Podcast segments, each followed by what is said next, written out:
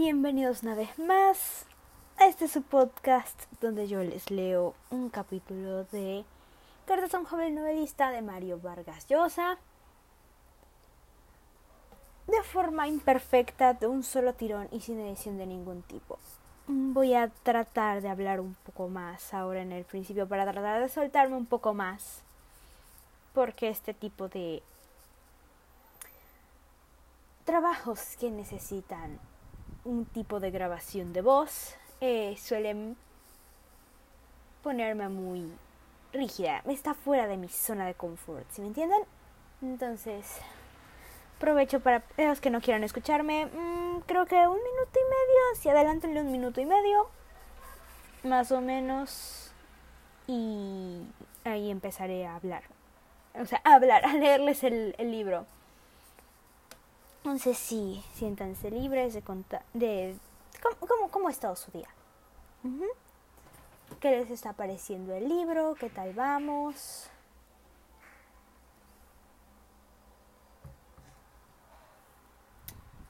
Eh... sí, ya tienen planes para el fin de semana. Ese tipo de cosas, ¿no? Piénsenlo unos segundos. Ya estamos en la marca de un minuto treinta. Empezamos, señores. Capítulo 3. El poder de la persuasión. Querido amigo, tiene usted razón. Mis cartas anteriores, con sus vagas hipótesis sobre la vocación literaria y la fuente donde brotan los temas de un novelista, así como mis zoológicas alegorías, La solitaria y el Catobeplas, pecan de abstractas y tienen la incómoda característica de ser inverificables. De modo que ha llegado el momento de pasar cosas menos subjetivas, más específicamente enraizadas en lo literario.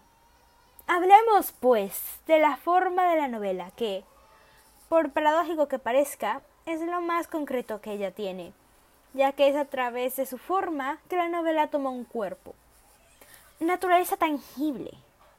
Pero antes de zarpar por esas aguas deleitables para quienes, como usted y yo, amamos y practicamos la artesanía de que también están hechas las ficciones, vale la pena dejar establecido lo que usted sabe de sobra, aunque no esté tan claro para muchos lectores de novelas.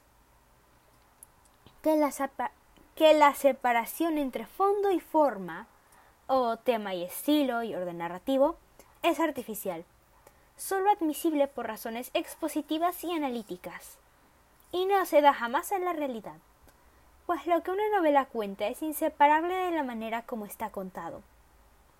De esta manera es lo que determina esta manera es lo que determina que la historia sea creíble o increíble, tierna o ridícula, cómica o dramática. Desde luego es posible decir que Moby Dick refiere la historia de un lobo de mar obsesionado por una ballena blanca a la que persigue por todos los mares del mundo, y que el Quijote narra las aventuras y desventuras de un caballero medio loco que trata de reproducir en las llanuras de la Mancha las proezas de los héroes de las ficciones caballerescas.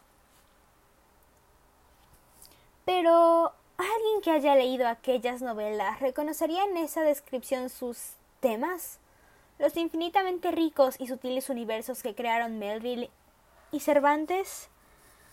Naturalmente que, para explicar los mecanismos que hacen vivir una historia, se puede hacer esta escisión entre tema y forma novelesca, a condición de precisar que ella no se da nunca, por lo menos no en las buenas novelas.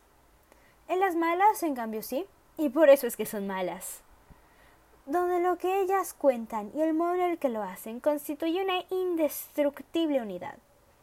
Esas novelas son buenas porque gracias a la eficacia de su forma han sido dotadas de un irresistible poder de persuasión. Si a usted, antes de leer La Metamorfosis, le hubieran contado que el tema de aquella novela era la transformación de un modesto empleadito en una repulsiva cucaracha, probablemente se habría dicho, bostezando, que se exoneraba de inmediato de leer una idiotez semejante. Sin embargo, como usted ha leído esa historia contada con la magia, como que lo hace Kafka, cree a pies juntillas la horrible peripecia de Gregorio Samsa, Se identifica, sufre con él y siente que lo ahoga la misma angustia desesperada que va aniquilando a ese pobre personaje, hasta que, con su muerte, se restablece aquella normalidad de la vida que su desdichada aventura trastornó. Y usted se cree la historia de Gregorio Samsa porque Kafka fue capaz de encontrar para, para relatarla de una manera.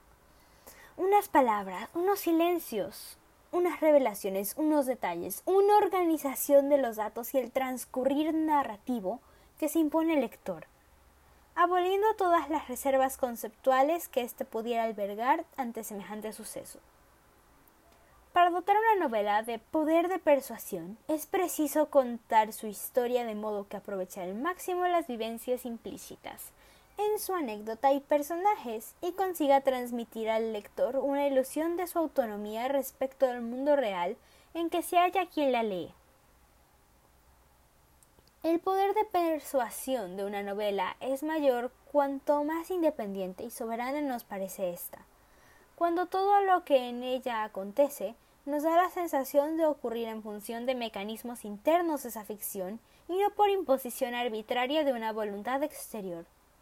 Cuando una novela nos da esa impresión de autosuficiencia, de haberse emancipado de la realidad real, de contener en sí misma todo lo que requiere para existir, ha alcanzado la máxima capacidad persuasiva.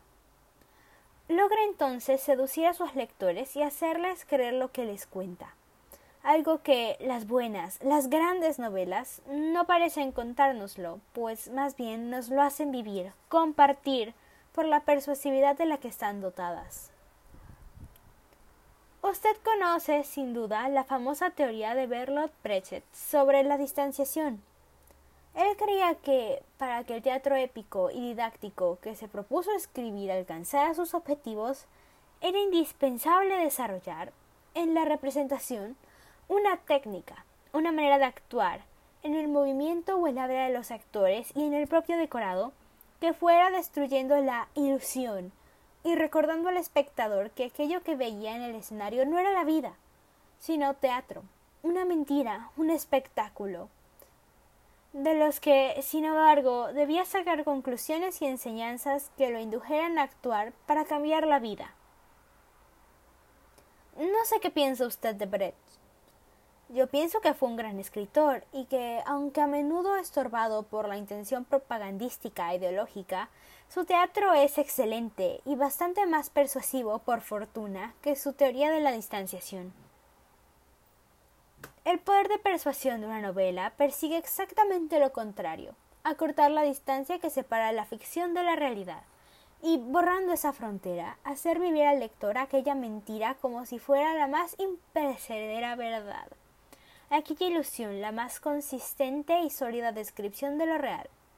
Ese es el formidable embauque que, que perpetran las grandes novelas, convencernos de que el mundo es como ellos lo cuentan, como si las ficciones no fueran lo que son, un mundo profundamente deshecho y, rehecho para aplacar el apetito de Isida, recreador de la realidad, que anima, lo sepa esto o no, la vocación del novelista, Solo las malas novelas tienen ese poder de distanciación que Brecht solía que Brecht solía querer para no puedo hablar hoy. Ok, ok. Esto se está volviendo un tema recurrente, mi incapacidad para leer correctamente en ocasiones. Va, de nuevo, desde arriba, con emoción. Solo las malas novelas tienen ese poder de distanciación que Brecht quería para que sus espectadores pudieran asimilar las lecciones de filosofía política que pretendía impartirles con sus obras de teatro. La mala novela que carece de poder de persuasión, o lo tiene muy débil, no nos convence de la verdad, de la mentira que nos cuenta. Esta se nos hace aparente entonces como tal, una mentira, un artificio, una invención arbitraria y sin vida propia, que se mueve pesada y torpe, como los muñecos de un mediocre titiritero, y cuyos hilos, que manipula su creador, están a la vista y delatan su condición de caricatura de seres vivos, cuyas hazañas o padecimientos difícilmente pueden conmovernos. Pues acaso los viven siendo meros embelecos sin libertad, las vidas prestadas dependientes de un amo omnipotente. Naturalmente, la soberanía de una ficción no es una realidad, es también una ficción. Mejor dicho, una ficción es soberana de una manera figurada, y por eso me he cuidado mucho al referirme a ella, de hablar de una ilusión de soberanía, una impresión de ser independiente, emancipada del mundo real alguien escribe las novelas. Ese hecho, que no nazca por generación espontánea, hace que sean dependientes, que todas tengan un cordón umbilical con el mundo real. Pero no solo por el hecho de tener un autor se hallan las novelas unidas a la vida verdadera, también porque si ellas en lo que inventan y relatan no opinaran sobre el mundo tal y como lo viven sus lectores, para estos, una novela sería algo remoto e incomunicable.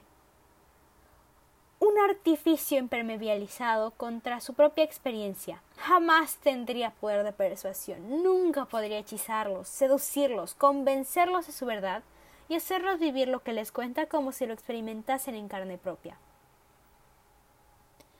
Esta es la curiosa ambigüedad de la ficción aspirar a la autonomía sabiendo que su esclavitud de lo real es inevitable y sugerir, mediante esforzadas técnicas, una independencia y autosuficiencia que son tan ilusas como las de las melodías de una ópera separadas de los instrumentos o gargantas que las interpretan. La forma consigue estos milagros cuando es eficaz aunque, como en el caso de tema y forma, se trata de una entidad inseparable en términos prácticos. La forma consta dos elementos igualmente importantes, que aunque van siempre fundidos, pueden también diferenciarse por razones analíticas y explicativas. El estilo y el orden. Lo primero se refiere, claro está, a las palabras, la escritura con que se narra la historia. Y lo segundo, a la organización de los materiales de que ésta consta, algo que, simplificando mucho, tiene que ver con los grandes ejes de toda construcción novelesca, el narrador, el espacio y el tiempo narrativo.